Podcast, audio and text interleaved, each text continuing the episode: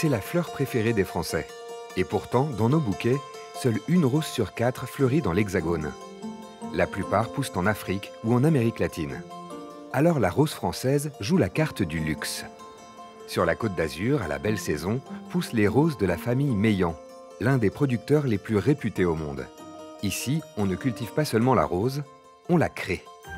Mathias Meillan est l'héritier d'une dynastie qui cherche constamment à imaginer la rose inédite. Et tout commence avec du pollen dans une petite boîte. Alors là, on a une petite variété qui s'appelle The Petit, qui est une variété euh, rouge, très petite, très compacte. Et là, nous avons une autre variété de fleurs blanches, très très grosses. L'idée, ce serait d'arriver à faire une variété très compacte avec des grosses fleurs dessus.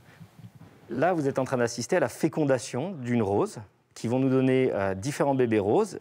Alors ça, c'est ce que m'a appris à faire ma grand-mère euh, quand j'étais tout jeune, jusqu'à 10 ans. on hybride directement au doigt en mettant beaucoup de pollen un geste ancestral que pratiquait déjà en 1850 son arrière-grand-père, jardinier à Lyon. Chez les Meillants, l'amour de la rose se transmet de génération en génération. La famille s'installe sur la côte d'Azur et dans les années 50, c'est Marie-Louise Meillan, la fameuse grand-mère de Mathias, qui dirige l'entreprise et continue de créer des milliers de variétés de roses. Vous avez le père et vous avez la mère de la variété Sonia qui, elle, a toutes les qualités que nous demandions à une rose. C'est avec la création de la rose Pisse, la rose de la paix, que la maison Meillan obtient une renommée mondiale. Et le succès se poursuit avec la création de roses originales associées à des personnalités.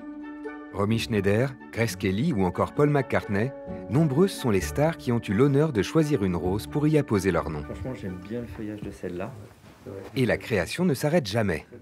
Chaque année, l'entreprise consacre plus d'un million d'euros en recherche et développement. Ce matin, l'équipe sélectionne les nouvelles variétés. La couleur est très importante. Et il faut que ce soit une vraie couleur. Ça, par exemple, c'est un rouge américain, typique. Et ça, c'est un rouge européen, typique. On va regarder aussi la taille du bouton. Plus le bouton est gros, plus on a un produit de haute qualité. Si on a du parfum en plus, alors là, on est vraiment gagnant. Toujours sur la côte d'Azur, Grasse est la capitale mondiale du parfum. Et la rose y tient forcément une place particulière.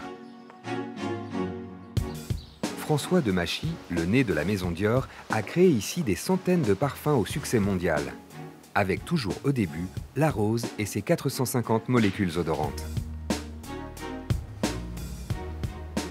La pierre du maçon, c'est-à-dire que c'est à partir de là où on, bâtit tout. Quoi.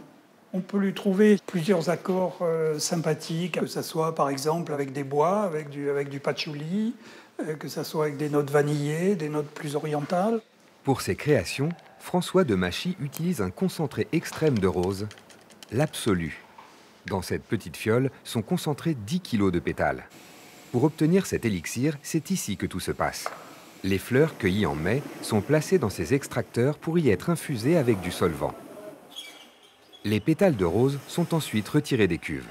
Après 24 heures de distillation, apparaît une couche d'arôme qui se transforme en cire. C'est la concrète. Pour obtenir l'absolu, il faut qu'on mélange cette concrète, ici à l'état pur, avec l'alcool. C'est un travail de filtration et après de concentration.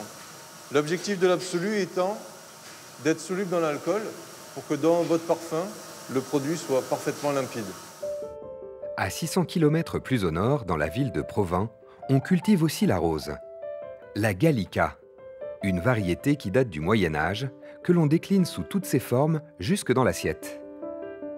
Dans la boutique de Carla Renault, on la trouve en moutarde, en liqueur, en vinaigre ou en bonbons. Mais sa spécialité, c'est le confit de rose. C'est le trésor, ça. Ça, ça se mange bien avec du foie gras, avec euh, du brie. Alors là, avec le brie, c'est une tuerie.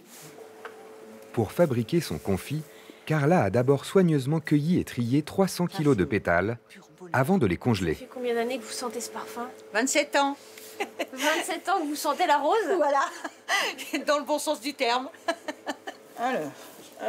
Une recette transmise de mère en fils. Les pétales sont mélangés dans du miel qu'ils récoltent aussi eux-mêmes. Il faut trouver le bon équilibre pour que ce ne soit pas trop sucré le juste milieu, que ce soit toujours agréable en bouche. Alors vous l'avez trouvé, le juste milieu Oui. Vous allez nous le dire Non. secret, secret. Les pétales et le miel sont chauffés à l'ancienne avec du citron, de l'eau et du sucre. Carla Renaud ne se lasse pas de travailler la rose. Je crois que c'est un parfum qu'on aime tout le temps. C'est vraiment universel. Plébiscitée par les Français qui la préfèrent à l'orchidée et au lys, la rose est la fleur la plus vendue en France, avec 22 millions de bouquets composés chaque année.